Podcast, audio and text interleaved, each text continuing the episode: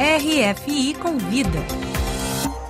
Luísa Ramos. Sejam bem-vindos ao RFI Convida, que hoje recebe Cristiane Bernardes, diretora do documentário A Câmara. Obrigada, Luísa. Cristiane, o filme A Câmara, documentário que relata a atividade política cotidiana de mulheres, né, de deputadas na Câmara dos Deputados é, brasileira durante o ano de 2022. Mas eu gostaria de começar com você falando um pouquinho o que que levou a esse interesse em registrar especificamente deputadas e também para você associar um pouco a sua pesquisa. Bem, o documentário ele é um um dos resultados de uma pesquisa maior que é feita em seis países por uma equipe internacional coordenada pela professora Emma Crew, da Escola de Estudos Orientais e Africanos da Universidade de Londres. Como um dos resultados, é, no Brasil, nós tínhamos a ideia, quando começamos a pesquisa em 2020, de que o audiovisual seria um resultado importante também para sairmos apenas do meio acadêmico, né, na hora de expor os resultados da pesquisa, as nossas conclusões e, e os nossos achados. E a ideia de fazer esse filme surge também porque eu sou servidora da Câmara dos Deputados. Nós sabemos que o Brasil ele está muito atrás de outros países e da média mundial em termos de representatividade feminina nas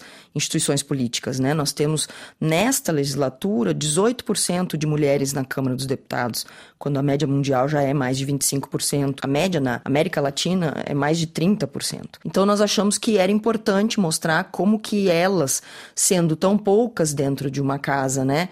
Criada, estruturada, né, construída por homens, tendo em vista a política como ela é feita geralmente pelos homens, nós queríamos saber mostrar e descobrir também como que elas conseguem se articular, que tipo de relações elas conseguem estabelecer e como que elas levam adiante a negociação para as pautas que elas acham relevantes, importantes. Né? E qual foi a importância desse registro justamente durante o governo do ex-presidente Jair Bolsonaro, Cristiane? Então, a nossa pesquisa ela começa em 2020, aí nós fomos surpreendidos pela pandemia de Covid, lockdown. E eu acho que é importante o registro né, desse momento, porque é um momento de grande polarização e de grande comunicação política das duas uh, tendências majoritárias de opinião no país naquele momento, né? As que apoiavam o, o ex-presidente Jair Bolsonaro e aquelas que apoiavam uma mudança e que, portanto, acabaram apoiando o atual presidente, né? Luiz Inácio Lula da Silva. E uma coisa que é interessante, né, nessa polarização crescente que a gente vê nas mídias sociais e dentro do discurso político em geral, não apenas no Brasil, mas em outros países também, aqui na Europa,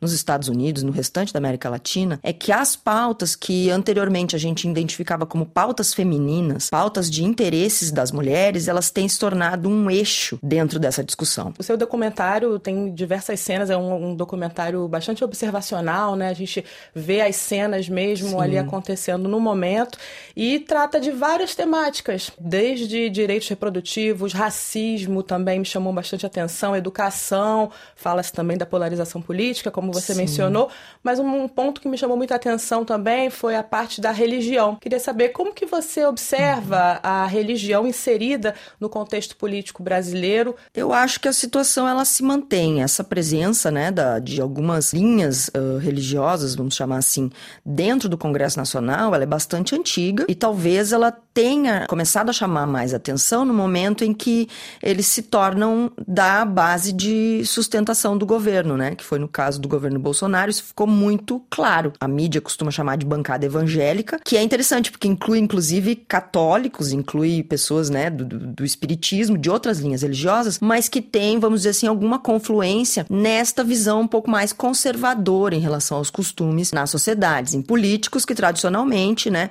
defendem pautas como criminalização do aborto, não discussão dos direitos reprodutivos, por exemplo, a não permissão para o casamento homoafetivo. Queríamos mostrar no filme é como que isso se interrelaciona com a atuação política de mulheres que vão ter que atuar muito fortemente, talvez, justamente em, nessas exatamente questões. em temas que são muito centrais para a pauta neoconservadora. Não apenas no Brasil, mas nos Estados Unidos a discussão ela é muito semelhante, né? Em países europeus também a discussão é muito semelhante, na Itália recentemente. O nosso desafio era mostrar como que uh, nós temos representantes políticas mulheres que são neoconservadoras ou que são de centro ou que são de esquerda e como que elas articulam essas diferentes posições dentro desta centralidade que a pauta de costumes tem adquirido nos últimos anos dentro do debate político. Qual que é,